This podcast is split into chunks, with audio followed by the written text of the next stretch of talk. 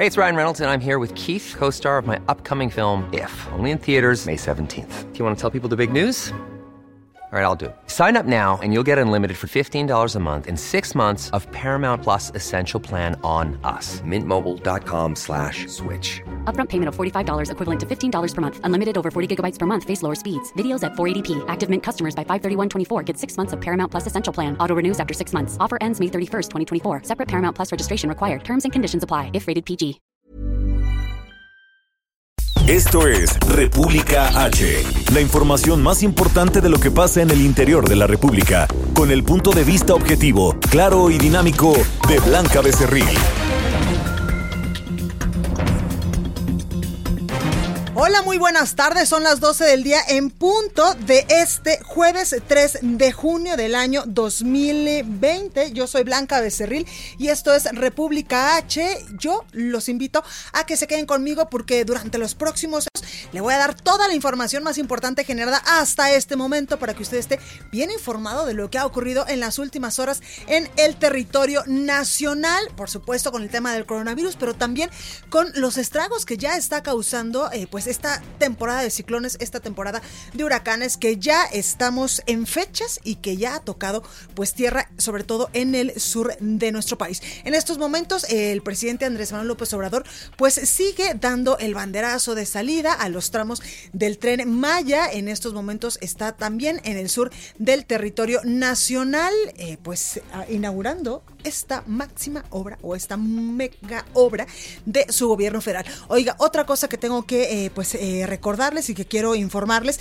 es que lamentablemente, de acuerdo con datos de la Secretaría de Salud, el día de ayer hubo muchísimas muertes. Fue un, un día récord en el número de muertes causadas por el tema del coronavirus, aunque el subsecretario de Salud, Hugo López Gatel, decía que estas muertes pues son acumuladas de las últimas semanas, de los últimos días. Pues ayer, ayer se informó que eh, subió eh, lamentablemente pues el índice de personas que han perdido la vida por el coronavirus. 1092 muertes se registraron el día de ayer, miércoles 3 de junio de este año 2020. Por eso es que yo he sido muy reiterativa y a veces algunos me dicen que parezco mamá, pero en verdad que me es muy importante recordarles que no se ha terminado esta pandemia a nivel nacional, no se ha terminado la emergencia sanitaria. Por ello es sumamente importante que sigamos cuidándonos, que sigamos eh, pues teniendo estas medidas de sana distancia, aunque la Jornada Nacional de Sana Distancia, pues impuesta por el gobierno federal, ya terminó este fin de semana, es muy importante que nosotros tengamos conciencia, tomemos la responsabilidad de eh, pues seguir con estas medidas de mitigación para evitar a toda costa la propagación y eh, pues contagiarnos de este coronavirus que lamentablemente, como le digo, en el país ya ha dejado muchísimas muertes. Hasta el día de hoy, 11.729 decesos ha causado este terrible virus en territorio nacional. Por ello, en verdad, de todo corazón le pido que se cuide mucho, que siga con la Jornada Nacional de Sana Distancia, aunque ya haya terminado, pero la sana distancia es muy importante, que se lave las manos muchas veces durante el día, que si usted se puede quedar en su casita, en verdad, hágalo, hágalo, porque pues yo me atrevería a decir que desde el primero de junio pues donde ya muchos de nosotros regresamos poco a poco a la nueva normalidad, evidentemente con todas las medidas en materia de, de salud y de seguridad, pues yo me atrevería a decir que como por el 15 o 16 de junio tendremos pues otros datos diferentes, tal vez otros datos más alarmantes de lo que eh, pues el coronavirus estaría dejando en su paso por el territorio nacional. Por eso, en verdad, de corazón, cuídese, cuídese, cuídese mucho porque es responsabilidad de nosotros. Y como yo se lo he dicho también, los mexicanos somos mucho más fuertes que un virus, somos mucho más fuertes que un terremoto, que una crisis económica, porque lo hemos demostrado una y otra y otra vez. Y en este momento, pues evidentemente no va a ser la excepción. Por eso es que ánimo, ánimo, ánimo a pensar también positivo, pero sobre todo a cuidarse, a no bajar la guardia.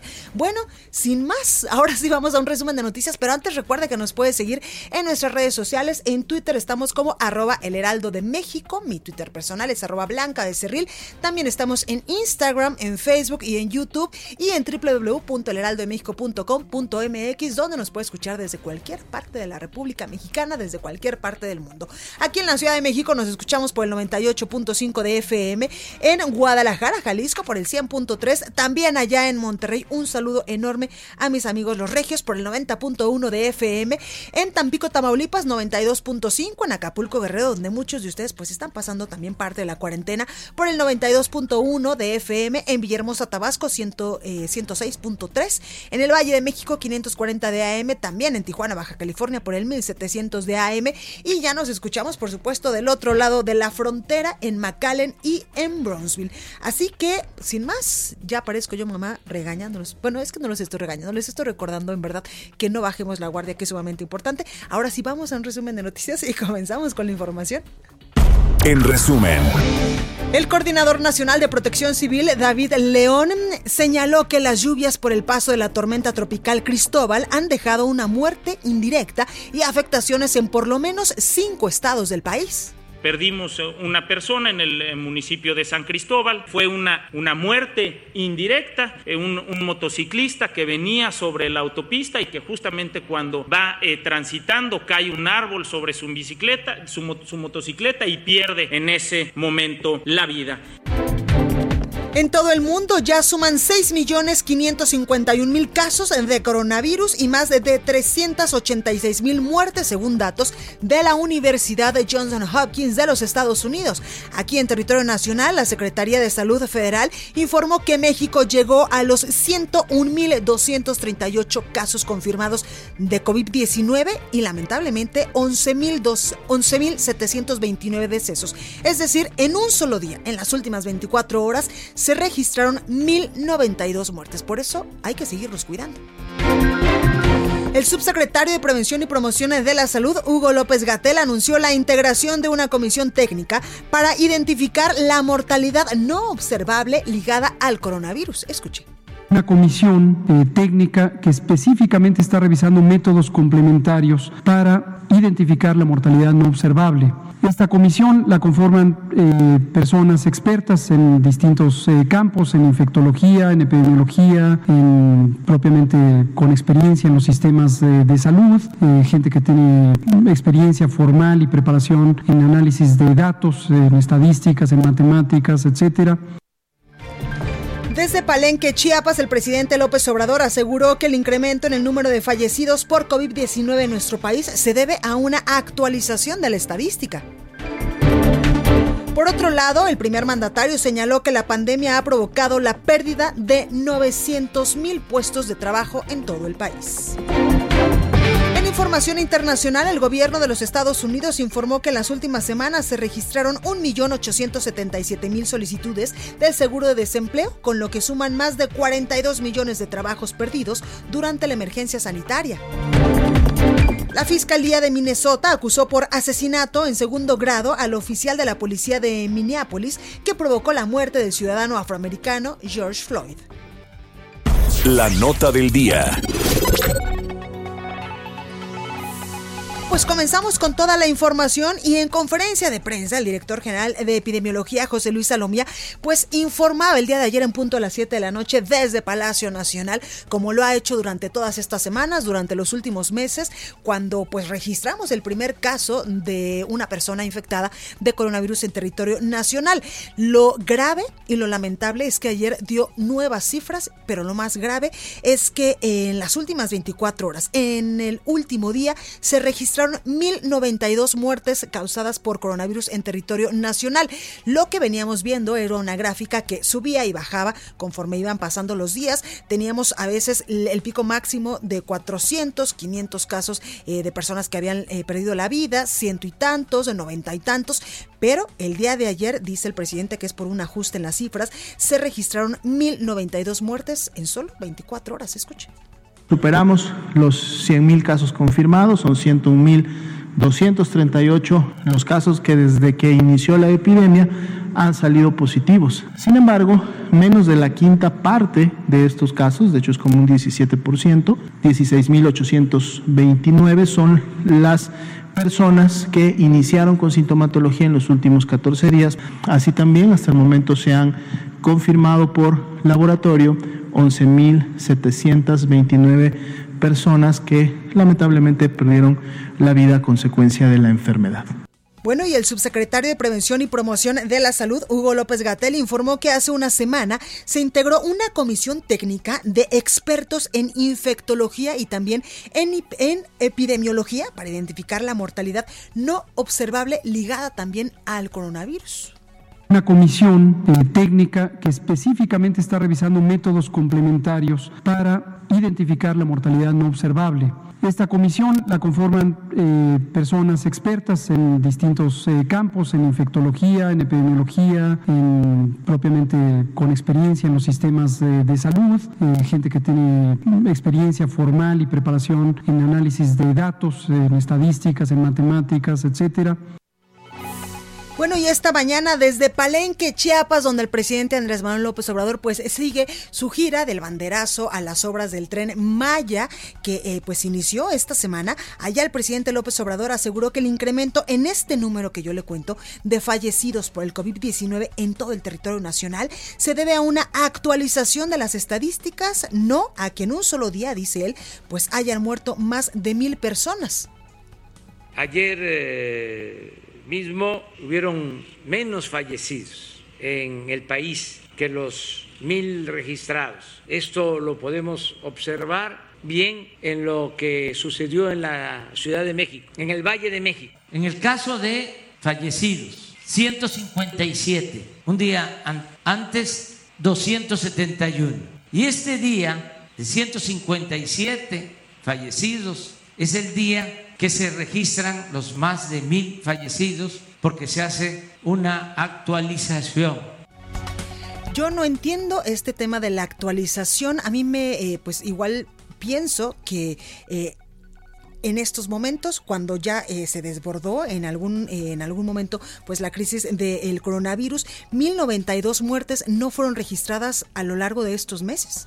O sea, entre marzo, abril y mayo se acumularon esas muertes, pero no se habían dado a conocer, tal vez como para que nosotros no pensáramos que se nos había desbordado el tema y la estrategia no estaba funcionando para eh, pues tenernos en nuestras casitas por el tema del coronavirus. Bueno, yo en lo particular no entiendo a qué se refiere el presidente López Obrador cuando dice que es una actualización de las estadísticas, que no nos alarmemos, cuando pues ayer las autoridades nos dicen que hay 1092 muertes en un solo día, sí, o acumuladas eso sí, no, no lo tenemos bien claro, pero lo que sí es un hecho es que este virus está causando la muerte a muchísimas personas en territorio nacional y también pues está dañando a otras tantas que a lo mejor y no llegan a los hospitales y tampoco son contabilizadas porque no se les hace la prueba. Por ello es que yo le insisto que se cuide mucho, que se quede en su casita, que tenga eh, pues esta sana distancia, porque en verdad que es responsabilidad de nosotros, no de las autoridades a nivel federal, local, ni tampoco municipal. Es responsabilidad de nosotros no contagiarnos, no contagiar al de junto, no contagiar a nuestra familia y pues de esta manera pues también eh, ayudar al país a que no sigan muriendo más personas por este lamentable virus que como decían los epidemiólogos, los médicos, los especialistas en estos asuntos, va a estar con nosotros en el país, en el mundo, durante muchísimo tiempo más, así que hay que acostumbrarnos y en verdad se lo digo, no bajar la guardia. También el presidente López Obrador aseguró que en la etapa de reactivación económica, la federación no va a prohibir la aplicación de pruebas rápidas de coronavirus, a pesar de que estos dispositivos no sean muy eficaces. Escuchen. Vamos a seguir actuando de la misma forma sin eh, prohibir de que el que quiera hacer las pruebas rápidas, como se les llama, pueda hacerlo. Nosotros, eh, de acuerdo a los especialistas, pensamos que eh, la manera en que se hacen las pruebas en México es lo más adecuado, lo más correcto, pero no nos oponemos a que haya otro tipo de pruebas. También está demostrado que hay un porcentaje de falta de eficacia en la aplicación de las pruebas, es decir, que no siempre resultan eh, ciertas. Bueno, y el primer mandatario señaló que la pandemia de coronavirus ha provocado la pérdida de 900 mil puestos de trabajo en todo el territorio nacional.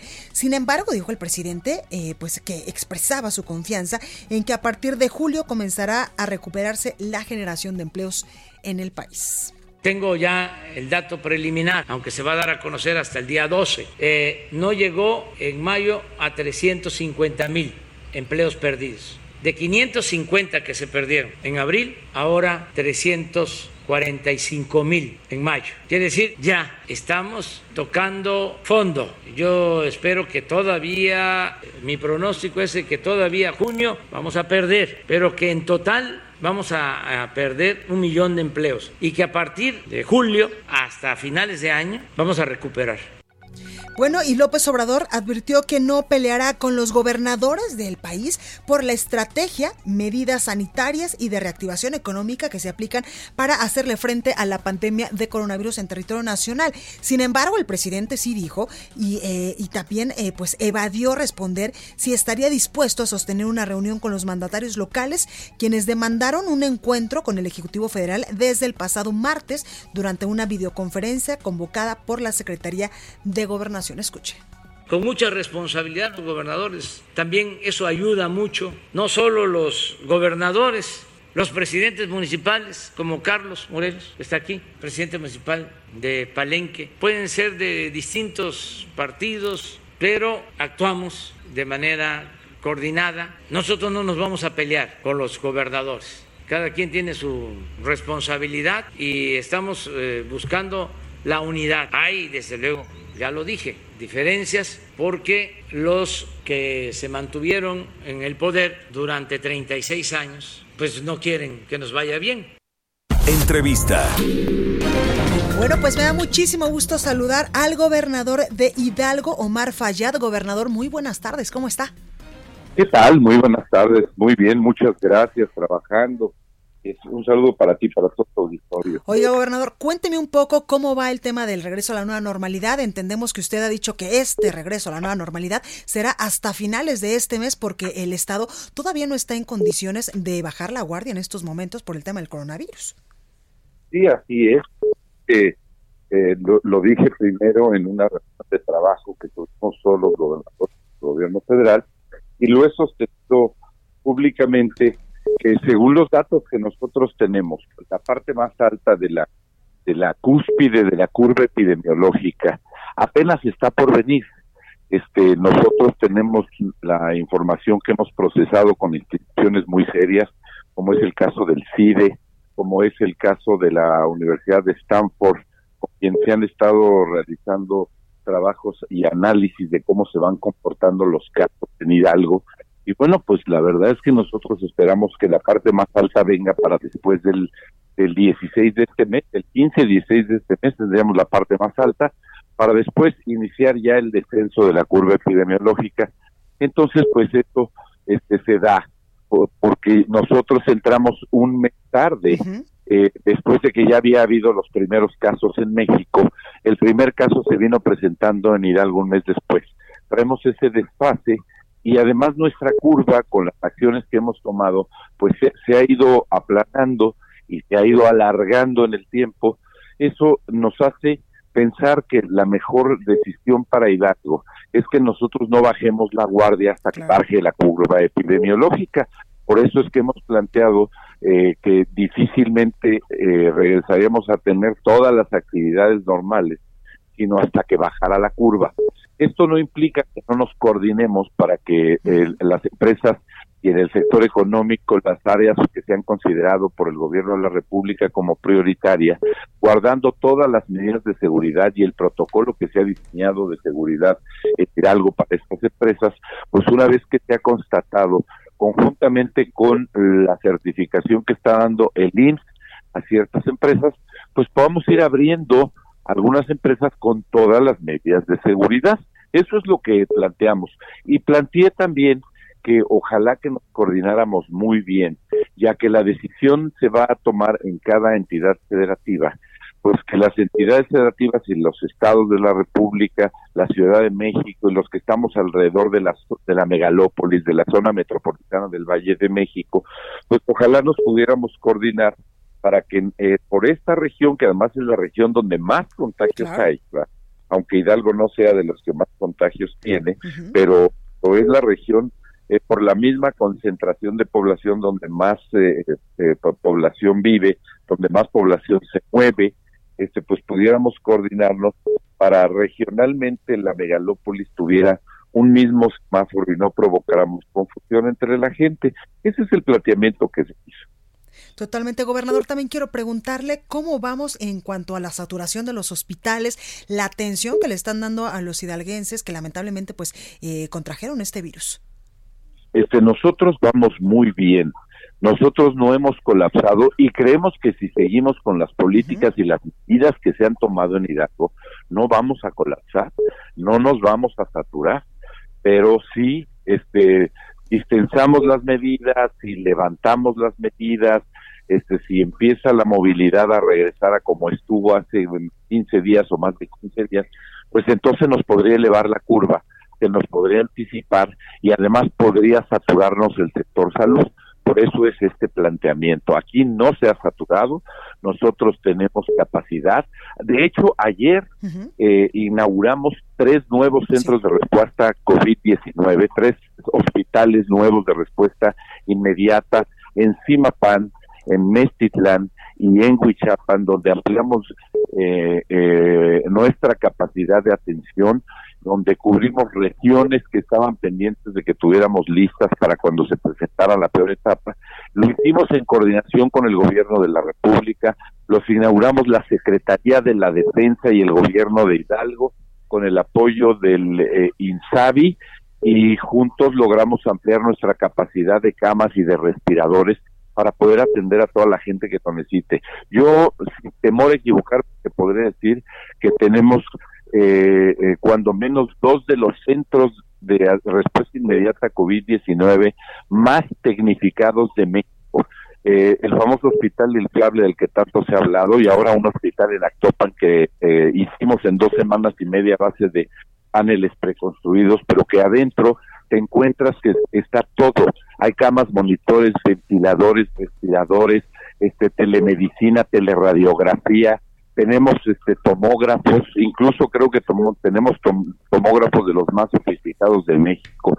Tenemos en cada uno de estos hospitales este, de respuesta inmediata tomógrafos de 128 cortes. Para que te des una idea de qué significa esa tecnología, pues que ningún hospital ni privado ni público en Hidalgo, pero en muchos lugares de México, ni los hospitales públicos ni privados tienen tomógrafos de tan buena capacidad y tan buena resolución que donde se puedan ver los pulmones en 3D. Ah, tenemos, nos preparamos, tenemos todo listo, le estamos dando una buena atención médica a la gente, este nadie se ha quedado sin atención médica, además tenemos eh, un centro de comando en lo que es el en el C5, el C5I que se estableció más como el centro de comando del 911 en donde, en donde damos consulta y monitoreo a través de eh, videollamada directamente con los pacientes o de llamada telefónica para ir dando seguimiento a los que no requirieron hospitalización, pero hay que seguir monitoreando, revisando y dándole seguimiento desde su hogar, así como trazando los círculos epidemiológicos alrededor de cada caso positivo para poder testear y para poder comprobar este, las que las personas que estuvieron alrededor de un infectado no estén infectadas y si lo están para también darles la atención debida. Claro. Gobernador, por último, muy rápido, preguntarle cómo se siente usted que también fue víctima de este lamentable virus. Pues mira, afortunadamente muy bien. Yo fui dado de alta ya hace un par de semanas y bueno, nunca se sabe las secuelas con las que queda. Este, la verdad es que todavía se sabe poco del virus. Queda sin olfato, queda sin este sabor, este eh, hay cambios eh, por ejemplo las proteínas se fueron al suelo la tiroidina se fue muy alta este la hormona de crecimiento hacia abajo. Yo creo que todavía no sabemos muchas cosas incluso de las secuelas que pueda dejar la presencia de este virus mortal en tu cuerpo aunque ya seas recuperado aunque tú ya te hayas este aliviado ya te hayas curado bueno, pues habrá mucho que investigar todavía sobre este virus. Pues ahí lo tenemos, gobernador Omar Fayad. Muchas gracias, gobernador de Hidalgo, por esta comunicación. Al contrario, pues, gracias a ti y ojalá que se queden en su casa, que siguen respetando las medidas, que no les vaya a dar, porque pueden pasar un trago muy amargo o incluso pueden encontrar la muerte. Quédense en casa, tomen todas las medidas. Esto no es juego, no hay que politizar el tema de la salud hay que tratar en coordinación todos y todas las autoridades seguir adelante hasta que descubran la vacuna, hasta que exista una medicina que pueda realmente este responder a este virus y luego entonces pues iremos recobrando este, eh, la, la, poco a poco la normalidad dependiendo de cada estado, dependiendo de cada región y finalmente el Exactamente. Gobernador, muchas gracias. Al contrario, a ti muchas gracias. Bueno, buenas tardes. Buenas tardes. Pues ahí lo tenemos. Ya está con nosotros Itzel González con el sacapuntas de este jueves. Yo soy Blanca Becerril, esto es República H. No se vaya, que yo vuelvo con más. Sacapuntas.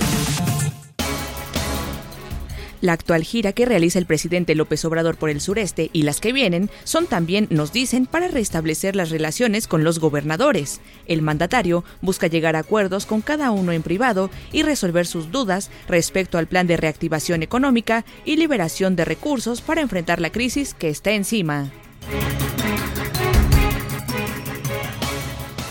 Continúa escuchando a Blanca Becerril con la información más importante de la República en República H. Regresamos.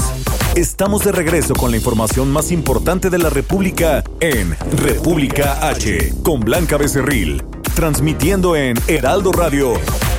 En resumen. A través de redes sociales, el alcalde de Salina Cruz, Oaxaca, Juan Carlos Atecas, dio a conocer que dio positivo a coronavirus. El director del albergue para migrantes Alfa y Omega de Mexicali, Baja California, Tomás Diosdado, informó que él y 14 personas extranjeras se contagiaron de COVID-19 y denunció que autoridades médicas les negaron los servicios de salud. A pesar de la alerta sanitaria por COVID-19, comerciantes de Cuernavaca, en Morelos, exigieron al gobierno autorizar reabrir sus negocios, pues aseguran la situación es agobiante tras 60 días sin ingresos. De acuerdo, de acuerdo a reportes policíacos de Tlapa, esto en Guerrero, una mujer y su hija de tres años fueron encontradas sin vida al interior de su vivienda. En un lapso no mayor a tres horas, cinco personas fueron asesinadas con armas de fuego en dos puntos de Michoacán. El director interino temporal del Penal Federal de Máxima Seguridad de Puente Grande, esto en Jalisco, Marcos Alberto Corona, fue acribillado en un ataque directo. Y este miércoles el Congreso de Morelos aprobó con 13 votos a favor y 6 en contra reformas a varios artículos de la Constitución Política del Estado, lo que permitirá a los diputados reelegirse hasta por cuatro periodos consecutivos. Recorrido por el país. Bueno, y vámonos ahora hasta Puebla con nuestra compañera Claudia Espinosa, porque el semáforo no es relevante si la participación de la ciudadanía no, eh, pues no lo acata. Así lo aseveró el gobernador Miguel Barbosa. Claudia, ¿cómo estás? Así es, te saludo con gusto aquí a todos los amigos del Heraldo Media. Justo como lo comentas, pues esta mañana el gobernador de Puebla, Miguel Barbosa Huerta, señaló que esta intención de crear un semáforo de la megalópolis pues no tiene mucho sentido y en general tampoco una dictaminación de carácter federal o estatal si la sociedad no toma el compromiso pues de guardar las medidas sanitarias que se han dado a conocer. En el caso específico de Puebla, recuerdo a los amigos del auditorio que pues aquí se está aplicando el programa Hoy no circula, también se mantiene el uso de cubrebocas los restaurantes y centros de venta de comida solo pueden hacerlo eh, de manera para llevar o el servicio a domicilio. No hay venta de bebidas alcohólicas abiertas. Además de que el transporte público pues no debe de ir a más del 50%. Todas estas medidas en su mayoría pues no han sido acatadas por gran parte de la población en la entidad, principalmente de la zona conurbada. Esto ha llevado al Estado a llegar a este día a 3.452 casos acumulados de COVID-19 con 894 casos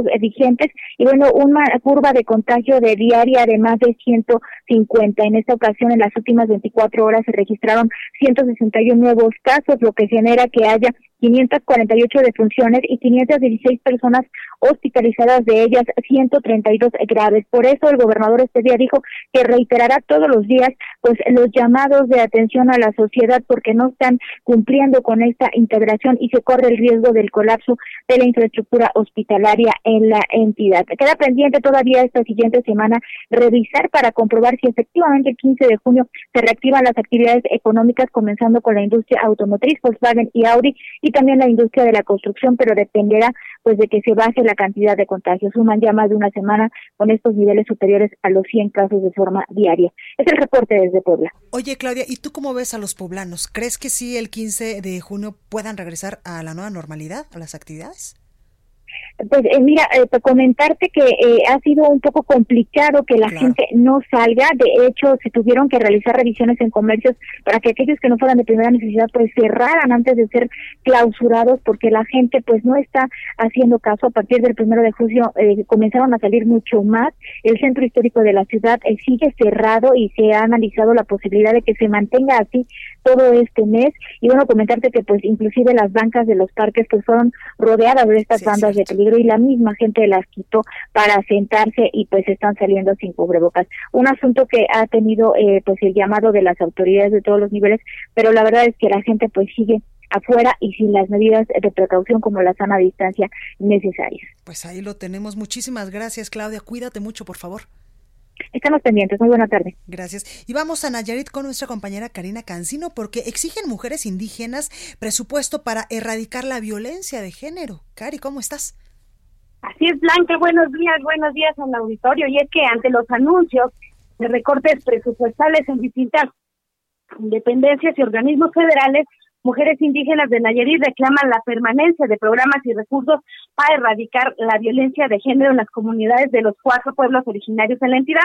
La activista y defensora de los derechos humanos, Tucari Mayali Carrillo, expuso que el reciente feminicidio de una mujer Nayarit, Leonila de la Cruz Pancho, demuestra la necesidad de mantener acciones de protección a las mujeres indígenas. Dijo que hace falta, pues, que se mantengan instancias como las casas de la mujer indígena que dejaron de, existir aquí en Nayarit por la falta de presupuesto que se ha destinado ahora para este asunto del coronavirus, con el recorte, pues, que hubo el 3 de abril al programa de derechos indígenas, que tendría este año un presupuesto cercano a los 200 millones de pesos y que dejarán de funcionar en algún momento estas 35 casas de la mujer indígena y afro-mexicana en nuestro país. Hay que tomar en cuenta que en Nayarit desde el 4 de agosto del 2017 la Secretaría de Gobernación activó la alerta de género en siete municipios del estado, en Acaponeta, Bahía de Banderas, del Nayar, Ixlán del Río, Santiago Escuintla, Tecuala y Tepic, y particularmente establecer acciones específicas en los de población indígena como del Nayar, Huajicori y la Yesca. En estos lugares pues habrían de imponerse medidas para transformar los usos y costumbres tendientes pues a reducir la violencia contra las mujeres y establecer redes de comunitarias para prevenir y atender la violencia de género. Eso es lo que hay respecto a este tema, Blanca. Pues ahí lo tenemos, Karina, gracias. Estamos pendientes, buenos días. Buenos días. Y vamos ahora con nuestra compañera Leti Ríos hasta el Estado de México que nos tiene información importante. Leti, ¿cómo estás? Hola, ¿qué tal? Blanca, buenas tardes. Pues Blanca, el gobierno del Estado de México cuenta con recursos y acciones para evitar la violencia intrafamiliar y proteger a las mujeres víctimas de este problema durante la actual contingencia sanitaria por COVID-19. Así lo aseguró el gobernador Alfredo del Mazo Maza.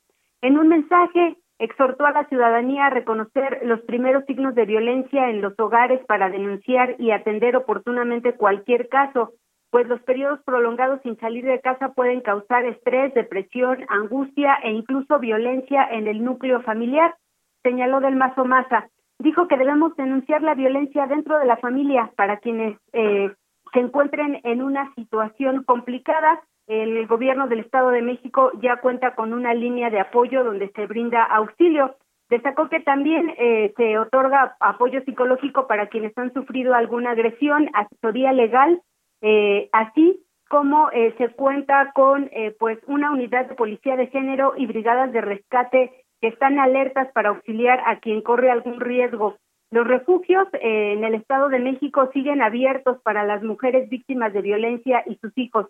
Alfredo del Mazo recalcó que el machismo representa un grave peligro para las mujeres y que la violencia no tiene cabida en estos momentos en la sociedad eh, Blanca, pues esto es lo que asegura el, gobernador de Ledomex, que se garantiza protección a las mujeres eh, víctimas de violencia. Y bueno, pues en la entidad eh, te informo que hasta el momento se tienen 16.320 casos positivos a COVID-19 y lamentablemente han fallecido 1.896 personas a consecuencia de este padecimiento eh, de acuerdo con las cifras de la Secretaría de Salud Estatal. Pues ahí tenemos estos datos, Leti, a seguirse cuidando y a no bajar la guardia. Gracias.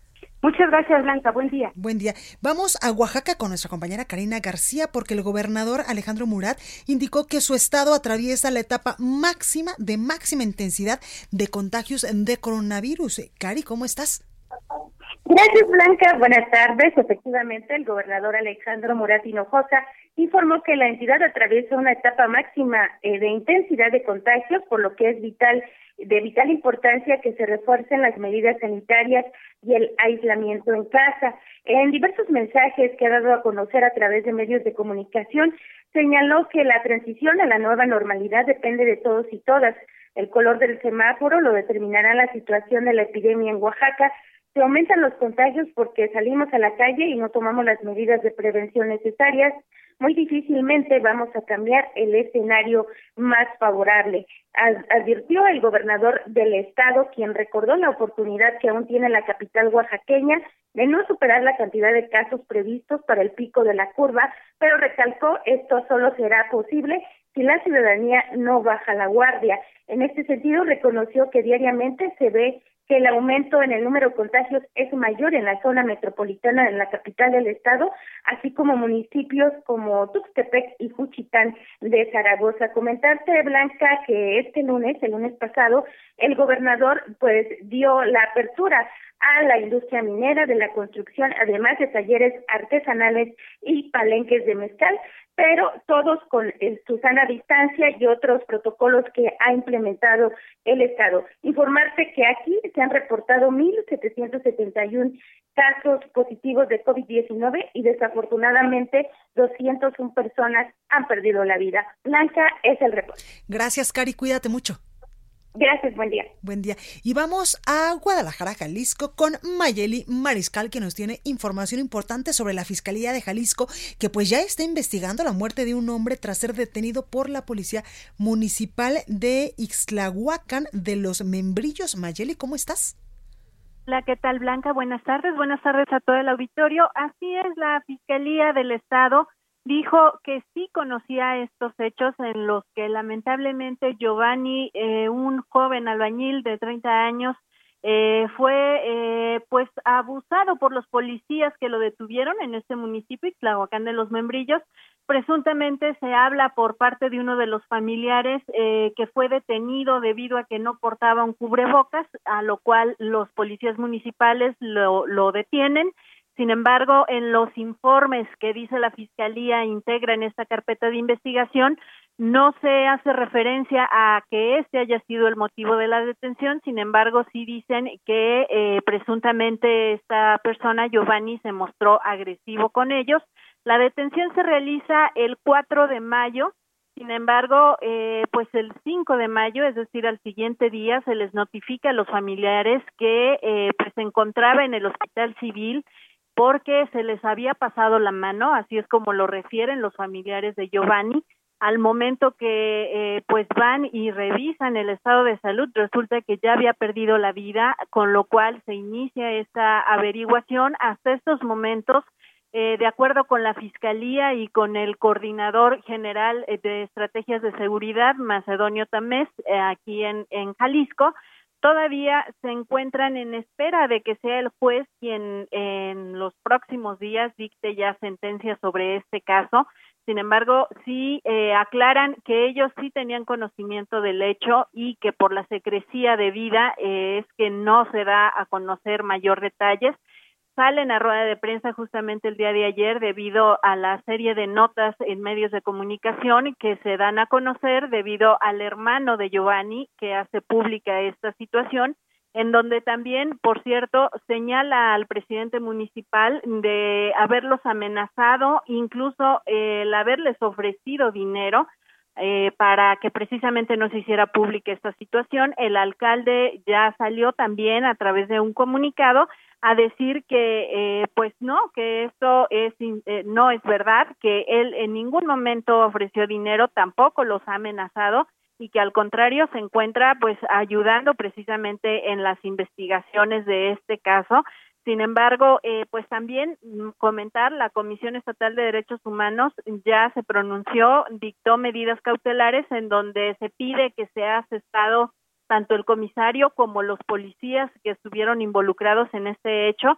Y por supuesto que por parte de la población pues tanto en redes sociales eh, no se ha hecho eh, pues no se ha dejado de lado el estar denunciando y estar exigiendo justicia en este caso el día de hoy se va a llevar a cabo una manifestación que va a salir eh, pues ya del emblemático eh, Parque Rojo ahí en Federalismo en donde se estará eh, pidiendo justicia a las autoridades y también comentar lo que bueno eh, desde lejos en su cuenta de Twitter también Guillermo del Toro cineasta tapatío eh, se pronunció y exigió a las autoridades que se revise este tema y que cuanto antes pues se dé eh, se haga justicia precisamente en este caso y eh, pues esa es la información hasta estos momentos. También comentaba la Fiscalía, no están cesados los elementos que participaron en estos hechos. Así es que pues estaremos muy al pendiente de cómo eh, avanza esta información, sobre todo eh, lo que resuelve el Ministerio Público. Totalmente, Mayeli. Oye, y en el caso del coronavirus, ¿cómo vamos en Jalisco?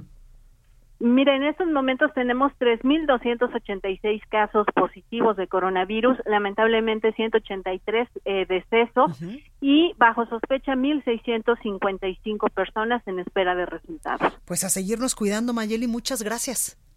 Claro que sí, igualmente. Hasta luego. Hasta luego. Bueno, y en otros temas, la Coordinación Nacional de Protección Civil, ya le decía yo ayer que pues ya empezamos con el tema de la temporada de huracanes, de tormentas tropicales, y es que la, la Coordinación Nacional de Protección Civil estimó que 7 millones de personas están en riesgo ante el paso de la tormenta tropical Cristóbal, en particular en el sur sureste del país. En la conferencia de prensa mañanera del presidente eh, Andrés Manuel López Obrador, el coordinador David Leone presentó un informe del impacto que ha dejado Amanda y Cristóbal por lluvias, sobre todo en los estados de Campeche, de Tabasco, en Quintana Roo, en Veracruz y en Chiapas. Escuche. Tenemos eh, viviendas afectadas en 12 municipios de cuatro estados, tenemos deslizamientos de laderas en 15 municipios de 12 estados, vías de comunicación afectadas en 18 municipios de 5 estados, personas evacuadas en 9 municipios de 5 estados, cauces desbordados en 5 municipios de 4 estados, cierres totales eh, carreteros que están siendo restablecidos, 11 municipios en 4 estados, eh, caída de estructuras a causa de los vientos, a causa de las lluvias en 12 municipios de cinco estados.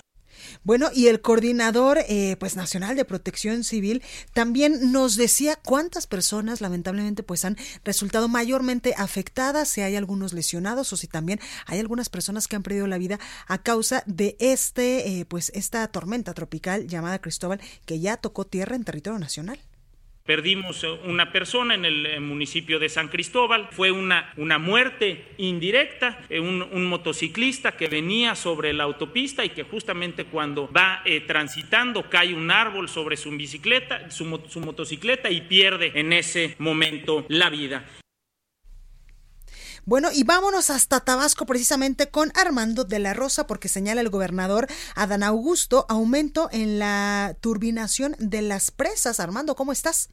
Así es, Blanca, muy buenas tardes. Como tú ya lo mencionas, pues bueno, pues el gobernador del estado, Adán Augusto López Hernández, dio a conocer a través de sus redes sociales que la turbinación o el de o la extracción de agua de las presas ubicadas precisamente en el en la zona fronteriza de Chiapas y Tabasco, pues aumentó esto porque está lloviendo demasiado fuerte en Guatemala y en Chiapas y obviamente las presas están aumentando y para evitar precisamente la presión de agua aumentó precisamente la turbinación. Lo que menciona el mandatario en sus redes sociales es que la turbinación eh, pasó de 500 metros cúbicos por segundo de cantidad de agua que sale al doble, a más del doble, a 1100 metros cúbicos este eh, por segundo lo que está sacando el agua de la presa Peñitas con dirección a los ríos de Tabasco, por lo cual se mantiene un monitoreo en el río Carrizal que cruza justamente por la zona centro, bueno, por parte de las zonas importantes de la ciudad de Villahermosa y también por el río Samaria. Al respecto, pues bueno, pues ya las autoridades aquí en Tabasco están monitoreando el nivel de estos afluentes para evitar cualquier posible afectación y hasta el momento, pues bueno, pues los ríos sí están aumentando, pero no han generado todavía como tal eh, inundaciones o no se han desbordado, solamente eh, se espera que pueda aumentar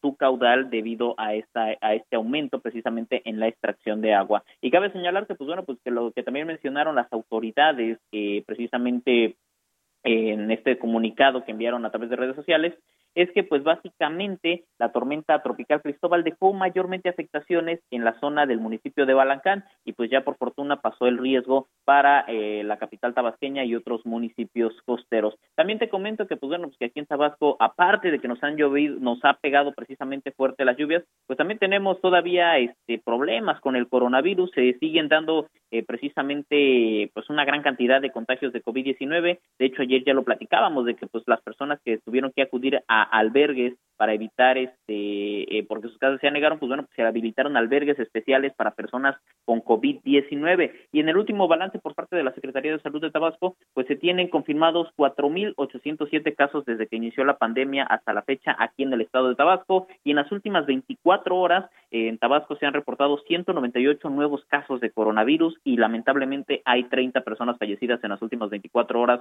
por contagios de COVID-19. Tenemos en total 957 pacientes activos, o sea que todavía tienen la enfermedad y en lo que va de toda la pandemia, desde que empezó el primer caso aquí en Tabasco, tenemos 592 personas fallecidas. La ciudad de Villahermosa, pues bueno, sigue siendo la zona donde se concentra la mayor cantidad de casos. Desde que inició la pandemia aquí en Villahermosa tenemos un total de 2.557 casos confirmados de COVID-19. Este es el reporte. Pues ahí lo tenemos. Muchísimas gracias, Armando.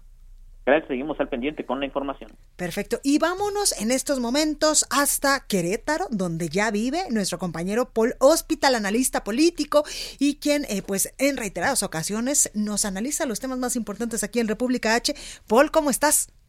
Encantado de saludarte, querida Blanca. Muy buenas tardes a ti, a todo tu auditorio. ¿Cómo te va por allá? Muy bien. Oye, Paul, antes que otra cosa, ¿cómo va el regreso a la nueva normalidad allá en Querétaro? Pues bueno, lo que aquí el gobernador anunció más bien es las actividades esenciales. Recordemos que Querétaro y bueno, toda la zona del Bajío es muy potente en cuanto a la industria de la manufactura automotriz. Aquí son productores de autopartes y, ahora y bueno, pues, también de manera Querétaro. escalonada están regresando a estas actividades que han llamado prioritarias, pero pues el semáforo sigue en rojo. Eh, esto de que el primero de junio se regresaba a la normalidad, pues dista mucho de ser una realidad, ¿no? Entonces, sí hay algunas actividades, lo que sí te puedo decir es que en términos de movilidad, como en todos los estados de la República, pues la gente empezó a salir. A partir del primero de junio en todos los estados estamos viendo que la gente pues ya no aguanta más. Y no es que no aguanten más estar en casa, sino que no aguantan más la crisis económica y están saliendo literalmente pues a conseguir un ingreso, a conseguir un sustento para llevar a sus familias. Eso sí, eso sí es realmente alarmante, Paul, porque incluso pues muchas personas dicen, de algo me he de morir y si no me muero de coronavirus, pues me voy a morir de hambre porque yo vivo literalmente al día. Sin duda alguna, a ver, y lo hemos visto en los estudios de opinión, las encuestas que han levantado los últimos días, que se han publicado, el temor al tema de salud ya solamente superado por el temor económico, es decir, que esta crisis económica te pega a ti, le pega a tu familia, que no puedas llevar un sustento, un ingreso a tu casa. Entonces, bueno, pues cuando se pone en la balanza la gente, lo dices muy bien, eh, prefiere salir y correr el riesgo de ser infectado a seguir eh, pues no percibiendo un ingreso, un sueldo que les permita vivir. Totalmente, es que ya son muchísimas semanas, Paul, y pues lamentablemente los mexicanos no tenemos la cartera tan ancha como para aguantar eh, no ir a trabajar, por ejemplo, 60 días o 80 días, y es ahí cuando eh, pues nosotros incluso les hemos dicho que los que sí pueden quedarse en su casita, que sí pueden hacer home office, lo hagan porque de esta manera pues también ayudamos a estas personas que no pueden quedarse en sus hogares. Sin duda alguna. A ver, lo dices muy bien, porque he escuchado algunos que dicen, estamos en el mismo barco, y no necesariamente es así. Sí estamos en la misma tormenta todos, pero en distintos barcos. Por un lado, hay gente muy privilegiada que su empresa le permite hacer trabajo desde casa. Y bueno, pues su responsabilidad con la sociedad es hacerlo, es no salir. Creo que tenemos un problema con la comunicación de nuestro analista Paul Hospital. Sí, en unos momentos más vamos a retomarla. Paul, ¿ya me escuchas? Paul, ¿ya me escuchas? Sí. Perfecto, es que tuvimos un pequeño problema, me decías. Sí, perdóname. Eh, te decía entonces, los de un barco que están en esta tormenta, que su trabajo, su empresa les permite laborar desde casa, que siguen percibiendo un sueldo y que bueno, pues su responsabilidad social es no salir. Pero hay otro barco en esta tormenta de gente que tenía ingresos día con día, es, decir, gente que vive al día, ¿no? Comerciantes, artesanos, tianguistas, meseros, etcétera, que pues no pueden quedarse en casa, en sentido literal económico, porque de eso depende el sustento que llevan a sus hogares. Entonces, bueno, pues por un lado, hacerle caso a las autoridades de quedarte en casa, sí, pero también las familias ya están perfectamente desesperadas por salir a conseguir un trabajo, un empleo, un ingreso que les permita subsistir. Oye, Paul, y de manera muy rápida, ¿cómo se han comportado, ya que estamos en estos temas, los contagios según los estados de la República y también pues su relación con el hacinamiento que existen en varias ciudades? Sí, fíjate que estaba analizando un estudio de Viviana Ríos muy interesante que analizó los últimos 131 mil casos sospechosos de COVID y entonces hay varias y, y, distintos criterios y variables que, eh, que hay que ponerle mucha atención. Lo primero, que ya lo sabemos, nos lo han repetido todos los días, que depende mucho el nivel de contagio de la salud de las personas, ¿no?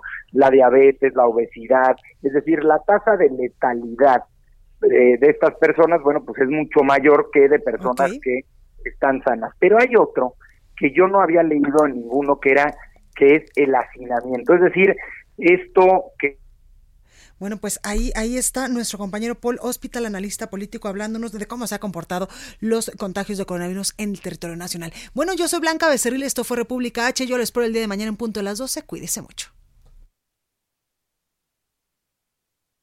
Esto fue República H, la información más importante de lo que pasa en el interior de la República, con el punto de vista objetivo, claro y dinámico de Blanca Becerril. Continúa escuchando Heraldo Radio, donde la H suena y ahora también se escucha. Una estación de Heraldo Media Group.